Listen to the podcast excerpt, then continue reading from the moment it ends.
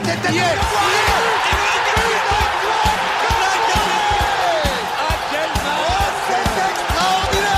Pauletta dans la surface, la frappe. Oh le but. Oh le but exceptionnel encore une fois face à un Barthez maudit devant le portugais. Pedro Miguel Pauletta Ce coup franc. Oh là là là là là là là là. Zlatan Ibrahimovic 25e minute. Le doublé en deux minutes Ça allait trop vite pour le mur Ça allait trop vite pour Steve Monanda Un Paris Saint-Germain timide un Paris Saint-Germain discret, mais un Paris Saint-Germain vainqueur sur ces deux derniers matchs et surtout un Paris Saint-Germain leader après cette 20e journée de Ligue 1 et ça, ça fait du bien. Et pour débriefer tout ça, on va retrouver les habitués de l'équipe. On va commencer par Joe. Comment ça va Joe? Écoute, ça va et toi Raph? Salut Nams. Ouais, salut, euh, salut Nams, que je vais introduire également. Euh, toujours fidèle au poste, Nams. Salut à vous les gars, comment ça va? Bah, moi, personnellement, ça va, sachant que le PSG est enfin leader de, Ligue 1, on l'attendait depuis longtemps. Enfin. Mais, on va forcément revenir sur, sur ces deux dernières prestations, parce que même si Paris gagne, il y a toujours à redire sur ce Paris Saint-Germain. C'est, c'est, usant, c'est fatigant, mais, mais c'est un peu notre train-train quotidien. Et, on va d'abord parler de, ce classico, hein, qui était plutôt timide, et revenir sur les dernières euh, performances. Je vais commencer par toi, Joe. Euh, pour ce classico, euh, déjà, est-ce que tu as vibré tout simplement sur ce match? Qu'est-ce que tu as retenu de, de, ce duel? Une revanche ou plutôt un match comme les autres? Ah, Un PSG Marseille reste un PSG Marseille, surtout avec euh, ce qui s'est passé lors, euh, lors du dernier match au Parc des Princes. Euh, histoire avec Alvaro, les nombreux cartons rouges et puis la première défaite du PSG depuis. ça faisait presque 10 ans qu'ils n'avaient plus perdu contre l'OM. Donc, euh, donc il y avait une, évidemment une forme de revanche euh, derrière tout ça. Et euh, bon, on n'a pas vu un, spectacle exceptionnel, mais contrairement à ce qu'a ce qu'a pu dire l'entraîneur Olympia, le meilleur a gagné, évidemment, parce que bon, il n'y avait pas photo, je trouvais. le score aurait même pu être un peu plus, un peu plus sévère. Je pense qu'un 3-1 était beaucoup plus représentatif de la, de la domination parisienne dans ce match. Toi, Nams, euh, ce match avec le contexte trophée des champions à Bollard à huis clos euh, en semaine comme ça, tu, attendais ce match euh, de pied ferme ou tu étais observateur, simple passionné, mais un, bon match de football comme un autre? Je dirais plutôt quand même, c'est le côté observateur passionné, mais ça reste un trophée à gagner et un, un classique, donc je regardais ça quand même d'un œil assez particulier et surtout voir comment euh, Pochettino allait aborder euh, cette rencontre d'un point de vue tactique. Point de vue tactique, et on a vu l'équipe qu'il a alignée euh, avec quelques changements, mais surtout la présence de, Mbappé, Di Maria et, Icardi devant hein, sur, le fond de l'attaque. Icardi qui avait brillé lors de son entrée qui était plutôt courte mais décisive contre Brest sur le match précédent. Euh, il se procure notamment la première occasion euh, parisienne franche d'une tête suite à un centre de Di Maria euh, un peu avant la 20e minute de jeu. premier quart d'heure plus ou moins des deux côtés avec quelques opportunités et surtout un, terrain très très fuyant. Qu'est-ce que vous, vous avez senti sur cette première mi-temps? Je vais vous laisser un petit peu échanger par rapport à ça, parce que moi j'ai vraiment trouvé sur cette première mi-temps Icardi très important et qui a justement pesé sur cette défense je dirais pas contrairement à Keane, mais il a apporté autre chose et ça a fait d'autant plus mal à la défense olympienne. Euh, pour le coup, comment dire J'aime beaucoup euh, Moïse Keane, ce qu'il a prouvé au Paris Saint-Germain, euh, surtout pour son âge. il a un profil qui est quand même assez différent de celui de Icardi, mais enfin, on a oublié qu'il a un attaquant qui était Mauro Icardi. C'est quand même un très grand attaquant, un mec euh, qui l'année dernière, euh, avant euh, le Covid et la, nouvelle année, la 2020, qui n'était pas dans une super forme physique, mais qui avait des, stats assez exceptionnelles. Et on l'avait vu même une forme de complémentarité avec, les, avec Neymar, Mbappé, dans, leur trio d'attaque. Donc, moi, je suis pas surpris en soi. si Leonardo a mis 60 millions d'euros pour cet attaquant, c'est qu'il le mérite. Et on l'a vu sur ces derniers matchs que lorsqu'Icardi est en forme physique, et ben, c'est l'attaquant que le PSG a recruté, à savoir un top à son poste euh, en Europe et dans le monde. Donc, euh, donc on est, je suis content euh, de le retrouver à ce niveau-là. On l'a vu sur ses déplacements, sur les actions qu'il a pu créer. Juste avant la mi-temps, la frappe soudaine sur la transversale, c'est un vrai geste d'attaquant. Exactement. et que tu ne vois pas chez n'importe quel autre des, des attaquants qu'il y a au PSG, que ce soit Kim, que ce soit Mbappé, ou même Neymar et Di Maria, même si ce ne sont pas des attaquants, mais des offensifs. Et c'est un profil qui, je pense, manque au Paris Saint-Germain et qui va faire du bien. Et ce qui est satisfaisant avec l'arrivée de, de Pochettino, c'est que bah, pour certains postes, les, cartes sont un peu rabattues, quoi, parce que euh, il était complètement en dehors du radar il y a encore quelques semaines de ça. Et là, Icardi, finalement, il fait quand même une arrivée euh, tonitruante et euh, il postule largement une place de titulaire contre le Barça. On rappelle que le match est dans moins d'un mois et là, il commence à être, euh, à être pas mal. Quoi. mais, pour moi, il devrait être titulaire. Icardi devrait être titulaire, c'est-à-dire que Icardi, c'est un joueur, comme, comme Joe l'a dit, c'est un, un, profil qui nous, qui nous manquait. parmi Icardi, Mbappé et Keane, c'est le seul avant-centre de l'effectif, le seul buteur de l'effectif. Il vit pour le but. Euh, ça, se voit ça se sent dans ses déplacements, comment il sent les actions, comment il sent le jeu. Il est toujours à l'affût. Et on manque d'un joueur comme ça, on manque d'attaquants comme ça. Et euh, justement, euh, on a vu, on a vu, moi dans ce match, j'ai vu un peu l'Icardi que j'avais vu, que je voyais à l'Inter. C'est vrai que sur cette première mi-temps, du moins, il, ouvre le score, mais le but est refusé. Mm. Euh, il y a notamment, on va noter une très très belle passe de, Paredes extérieur du pied en une touche euh, pour Mbappé qui l'a remis pour Icardi euh, hors jeu. Mbappé lui aussi marque à son tour sur une action contre-attaque et le but était également en, position illicite d'un hors jeu léger et Icardi qui va ouvrir le score, euh, un but qui, qui mérite hein, sur, euh, sur ce centre de Marquinhos en cloche, il y met une tête, Vandanda la repousse et en deux temps il la reprend et euh, juste après ça frappe sur la barre du gauche, sa première mi-temps est, est, totalement maîtrisée. Mm. Marseille a quelques opportunités en fait dans ce match, mais, on sent que voilà il y a rien de concret et, et, Paris on va dire maîtrise ses premières mi-temps. Et, et, là je veux revenir à la deuxième mi-temps parce que là, pour moi, Marquinhos a vraiment montré sa taille patron, surtout sur cette deuxième mi-temps. Même si Tovin euh, fait une action un peu en solitaire et qui sème la zizanie euh, en début de deuxième mi-temps, on a vraiment vu un, Marquinhos. Donc déjà Navas, c'est vrai qu'on a l'habitude, un hein, Navas qui sauve souvent la, baraque parisienne, mais, mais, je ne sais pas comment vous avez vu le match de Marquinhos, mais je, l'ai vu mais tellement à l'aise à remporter quasiment tous ses duels et surtout rassurer sa, rassurer sa défense. pardon. Bah, c'est un patron, c'est un patron. Euh, je ne sais pas si vous vous souvenez du Marquinhos euh, de, l'unique et seule saison qu'il a fait à la Roma.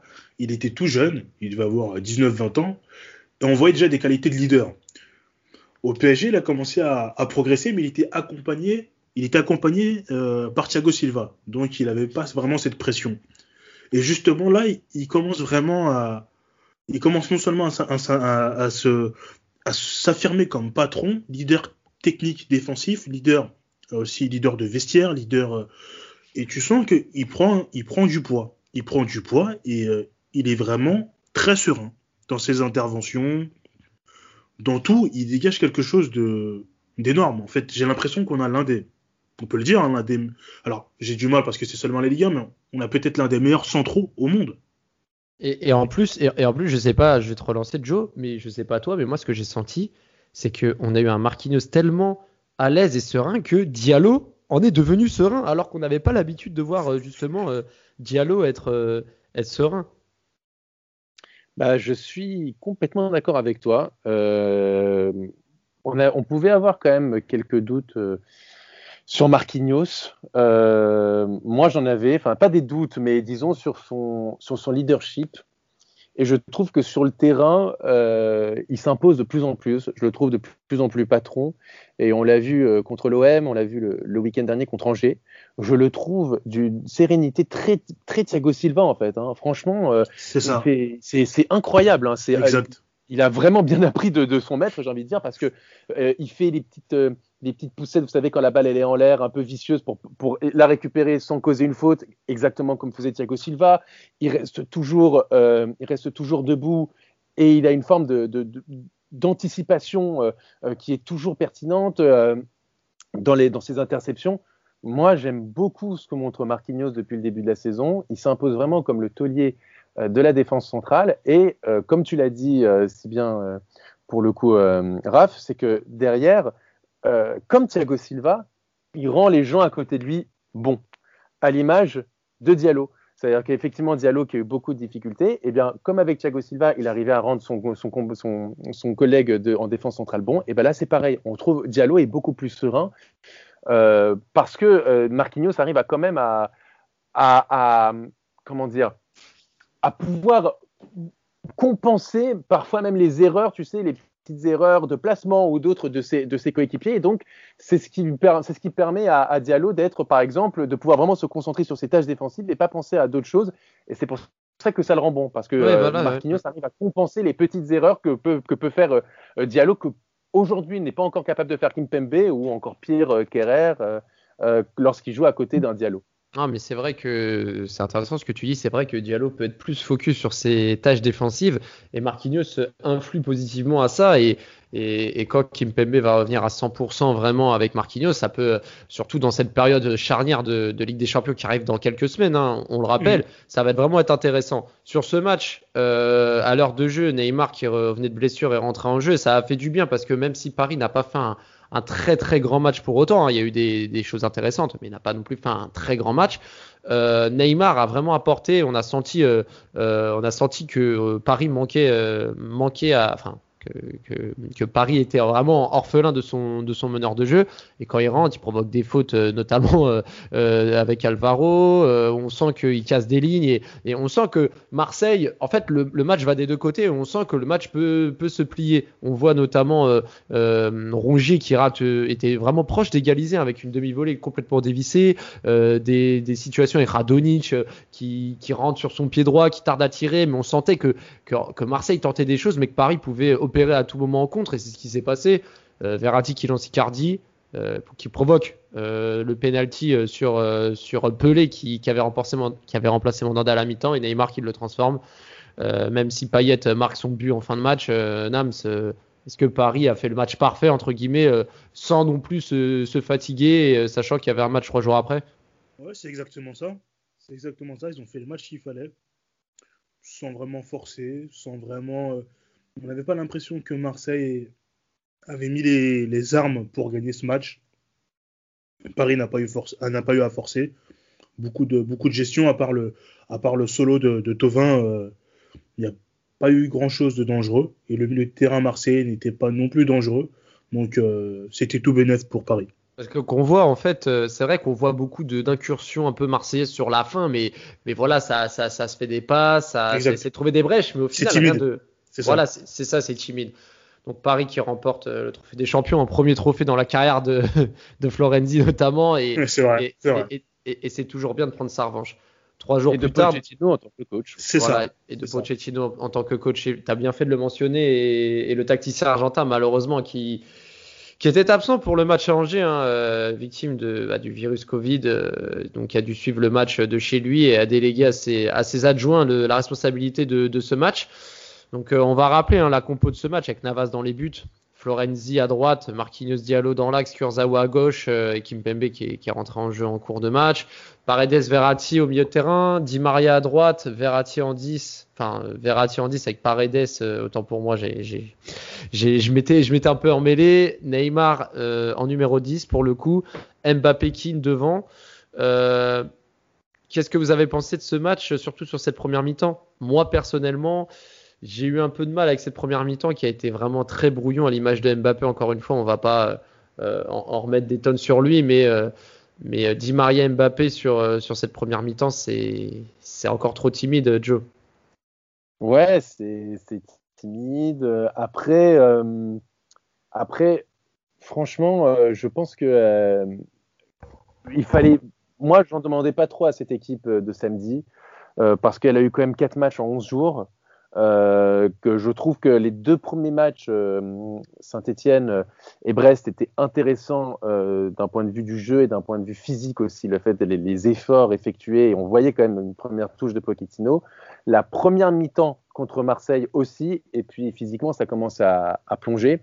Et on l'a vu là contre Angers, en plus sur une pelouse déplorable, des conditions, des conditions climatiques très difficiles. Donc, donc oui, disons que je veux pas trop tomber sur les joueurs, euh, ni même Mbappé ou Di Maria qui sont pas bons, euh, pour, il faut le dire, hein, depuis le début de l'année euh, civile 2021. mais pour le coup, voilà, je ne veux pas trop tomber sur eux parce que les, les, conditions étaient très compliquées et ils ont fait le travail, à savoir ramener les trois points, ne pas encaisser de but, donc c'est toujours bon pour la confiance ça aussi. Navas qui s'impose aussi comme vraiment le, leader et ça fait du bien. Et pour lui aussi, ça va lui donner de la confiance et à sa, défense aussi. Donc, euh, voilà, euh, Paris a, a, six jours de repos euh, pour préparer le match suivant contre Montpellier. Puis après neuf jours, il me semble, ou huit jours derrière contre Lorient. Donc ça va leur faire du bien. Deux, matchs en deux semaines, c'est parfait. Ça va permettre à Pochettino de travailler et aux joueurs de se reposer, de, une vraie préparation.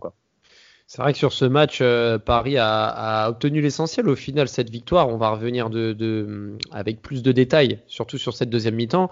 Mais, le terrain était vraiment compliqué. Euh, un match éreintant physiquement, Nams. Hein. on l'a vu avec des Parisiens comme Kurzawa ou Florenzi qui étaient vraiment euh, main sur les genoux à la fin du match, qu'ils n'en pouvaient plus, tout simplement.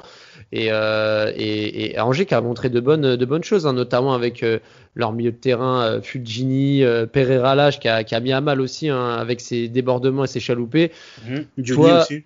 Ouais, Diony, hein, euh, notamment à, l'auteur, enfin qui était l'auteur de la premire occasion dangereuse contre.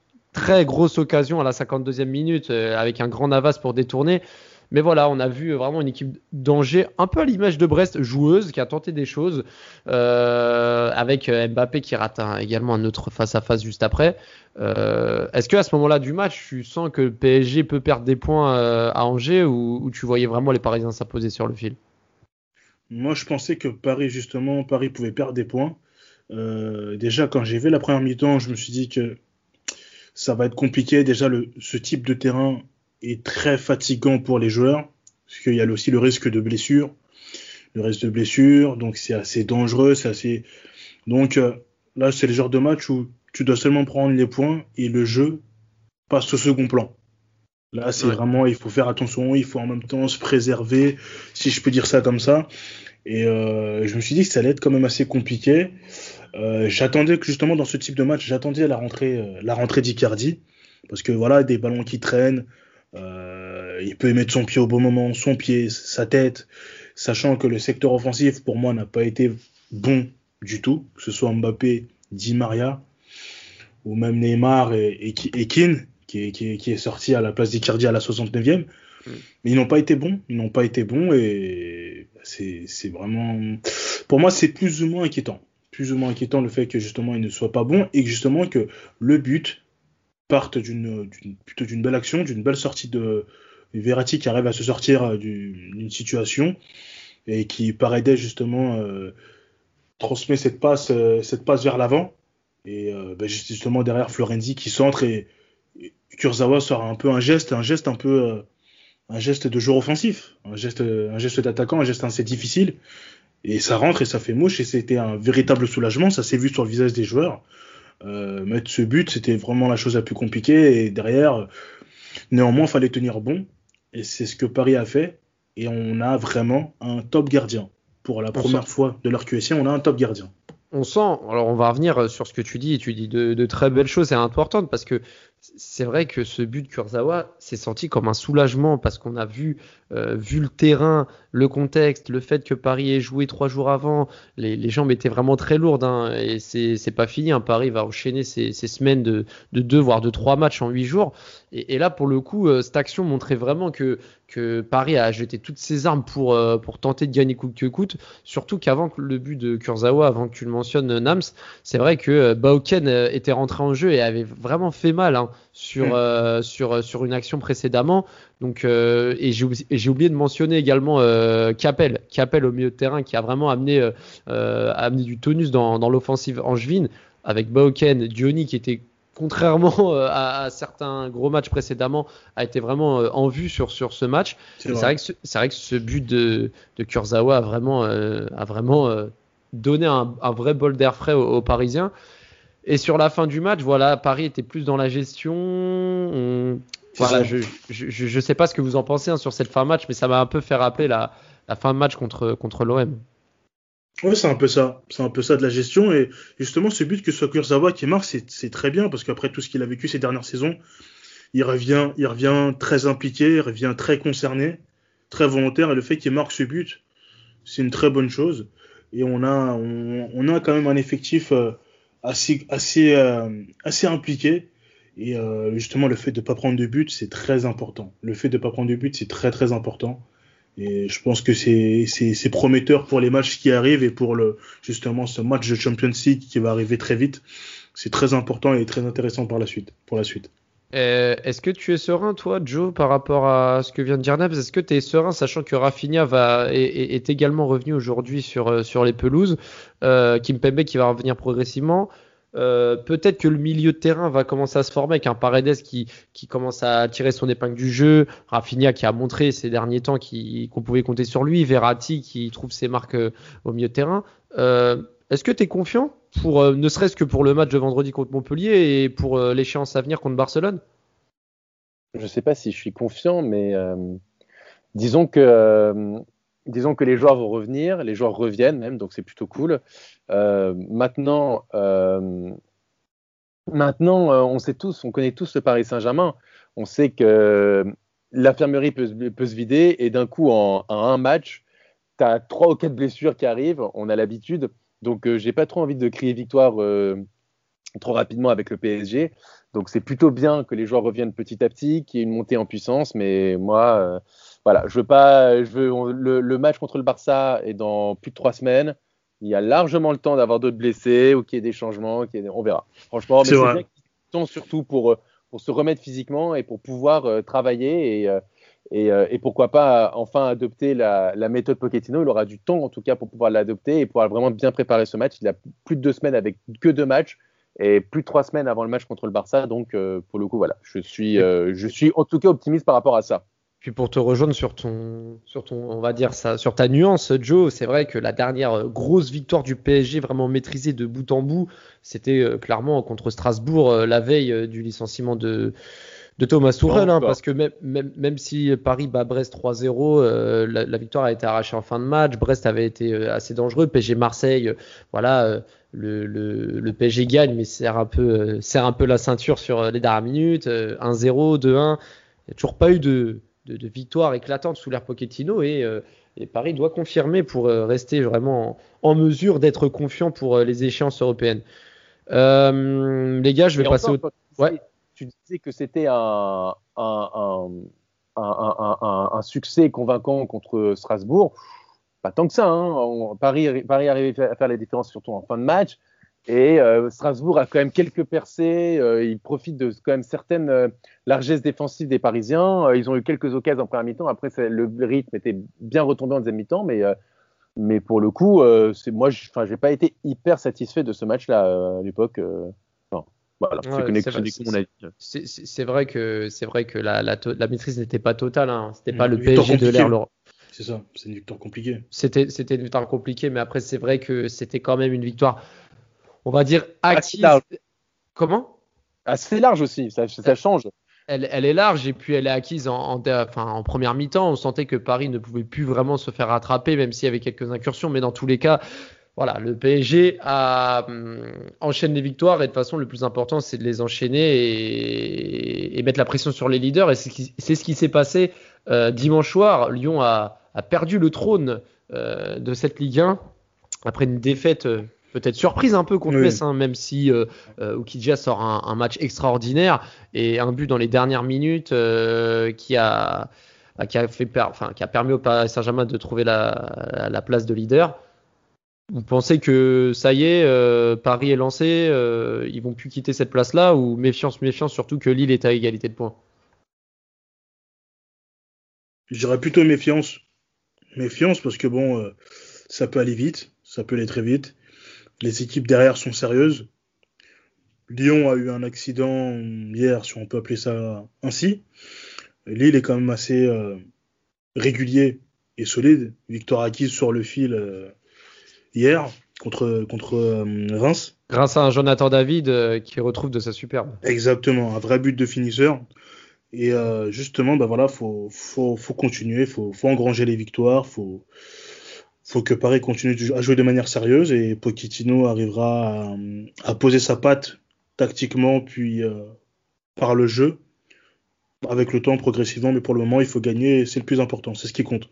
Alors pour, euh, pour euh, terminer sur ce podcast, on va quand même parler des tops et des flops parce qu'il y aura beaucoup à dire hein, sur, euh, sur ces onglets-là. Donc moi, je vais, alors comme d'habitude, je vais donner mes tops.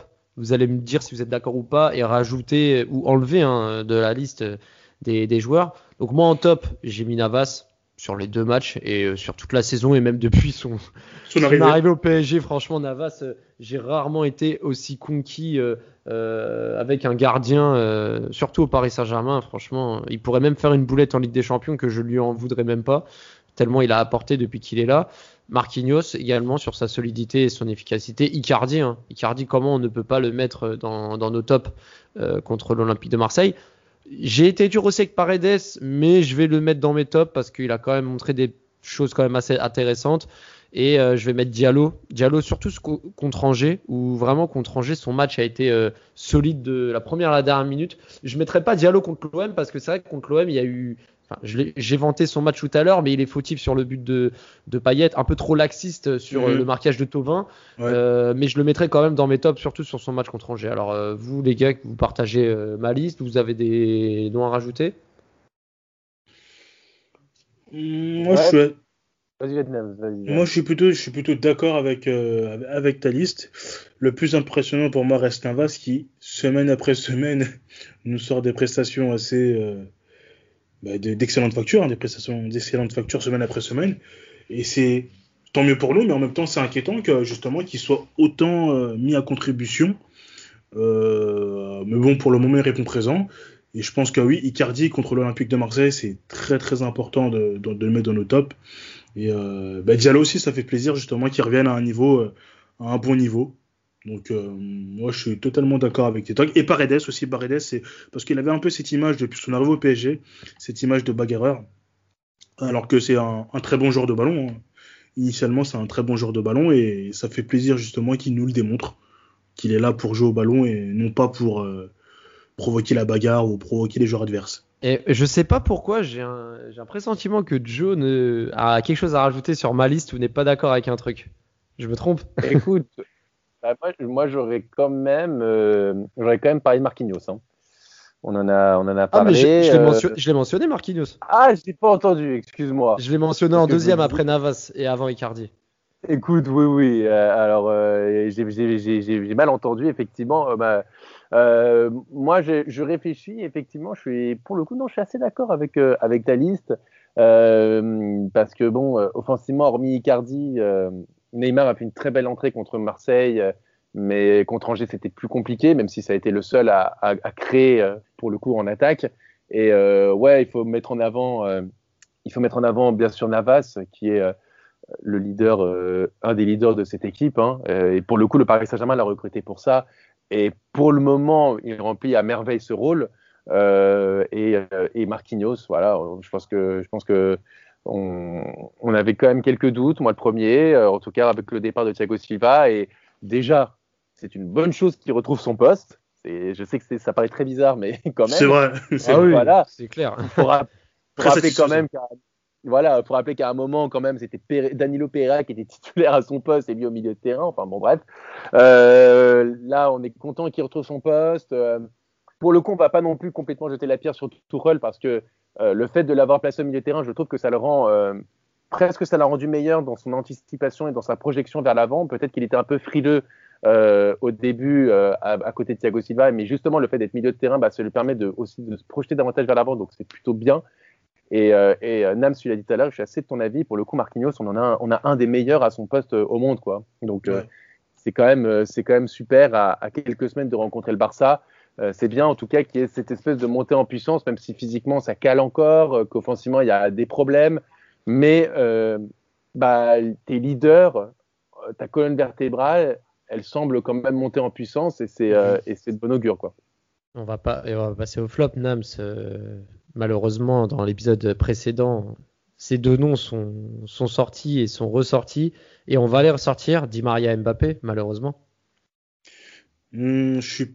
Oui, ouais, Di Maria, c'est depuis un petit moment. Hein. Di Maria, son irrégularité chronique voilà, commence un peu à nous, nous agacer. Mais bon, c'est le type de joueur qui, même quand il est mauvais, il est capable de réaliser une action, un coup de génie.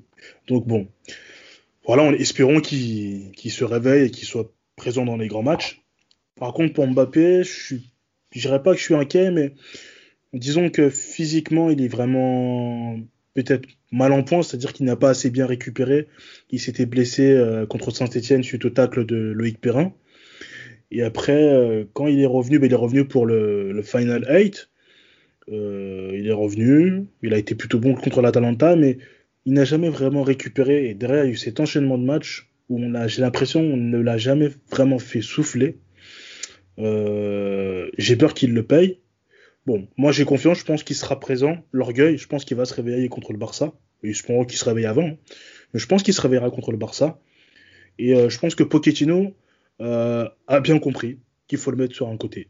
Ça, ça, ça c'est plaisant. Mais, la question, mais la question, c'est côté gauche ou côté droit? Parce que on a débattu avec, euh, avec Rafik dans l'épisode précédent et je, lui donnais d'accord à, à Rafik. C'est vrai que Mbappé, c'est un pur ailier droit sur le côté gauche, il se met sur son pied droit. On sait qu'il n'est pas trop à l'aise, alors que son point fort, c'est la vitesse, l'explosivité, et, pas forcément rentrer dans l'axe pour. Euh, euh, et en plus, ça l'incite à tricoter, chose qu'il ne maîtrise pas vraiment. Enfin, encore, que, pour moi, ça, une de ses meilleures entrées et une meilleure performance en Ligue des Champions, c'est son entrée face à l'Atalanta. Et face à l'Atalanta, il est rentré ailier gauche. Mm. Euh, c'est ce qui lui a permis de créer pas mal de différences et de créer beaucoup d'occasions en très peu de temps. Tu, parles, euh, tu, parles depuis qu'il est au PSG ou sur la saison dernière?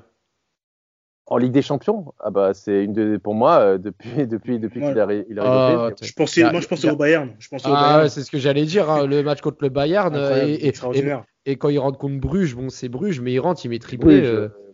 oui, oui, mais bon, il, faut le faire. Effectivement, le Bayern, mais on peut dire que c'est un premier match, c'est un premier match de poule. Euh, du mois de septembre. Donc bon, euh, voilà, moi je mets entre parenthèses, je parle dans les matchs à élimination directe. Euh, pour moi, c'est un de ses meilleurs matchs. Euh, et euh, il entre, il rentre ailier gauche et il amène une explosivité et en plus de ça, il, il coupe, il arrive à rentrer dans l'axe. Qu'est-ce qui après, après contre, la, après contre l'Atalanta, je vais un peu nuancer, même si son entrée est très importante. C'est vrai que l'Atalanta était vraiment sur les rotules quand il rentre. Hein. Neymar elle les avait bien, bien bossé et, et, et, Mbappé a surtout. Mais après, à juste titre, hein, c'était un match où il fallait briller, l'a brillé.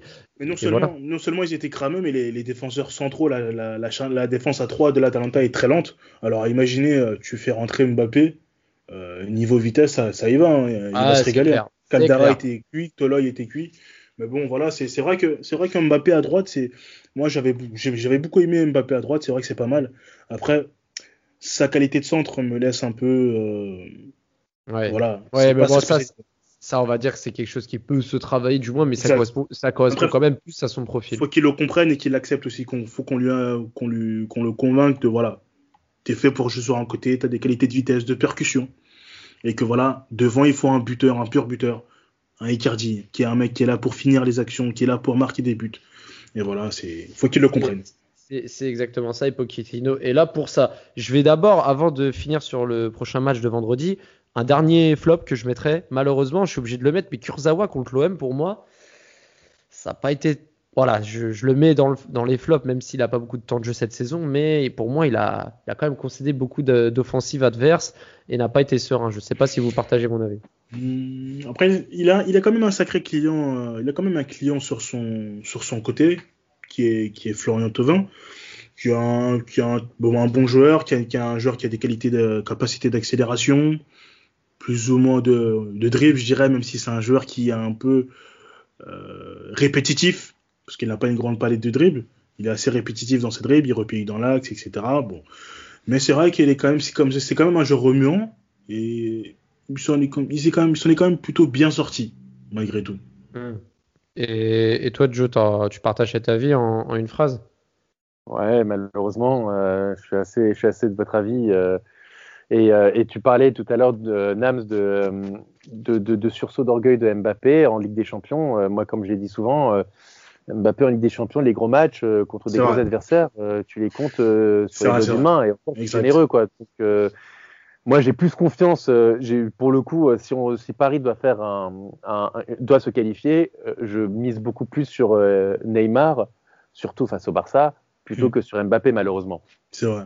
Avant de, parler du Barça, et on, on y reviendra sur, euh, sur le Barça, on fera un épisode spécial pour euh, l'avant-match, pour l'après-match, pour débriefer vraiment euh, ce, match qu'on attend depuis, depuis des jours, des semaines même. Il y a un match de... des années aussi, hein, et oui, il y a des années.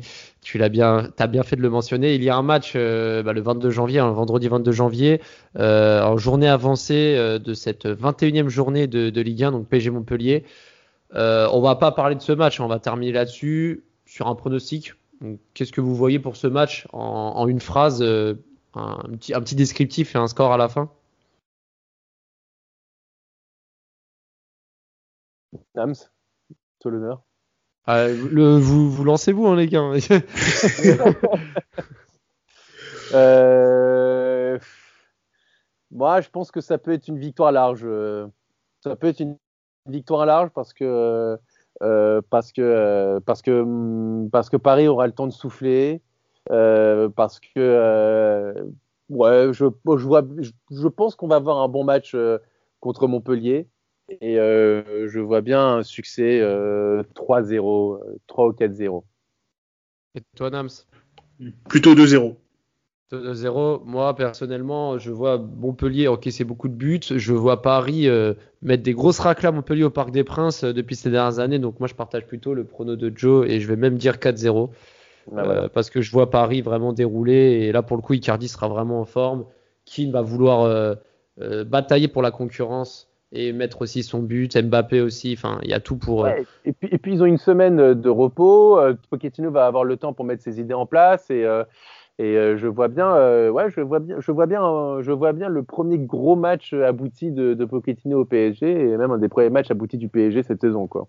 En tout cas, on l'espère, comme diraient certains. Et, Et, c'est sur ce qu'on va vous laisser euh, et vous retrouver euh, prochainement pour un nouveau euh, podcast Passion Saint-Germain. Merci les gars, comme d'habitude, d'avoir été présents et fidèles pour, ce, pour ce podcast. Allez Paris et à la prochaine. Ciao. Ciao. Il est monté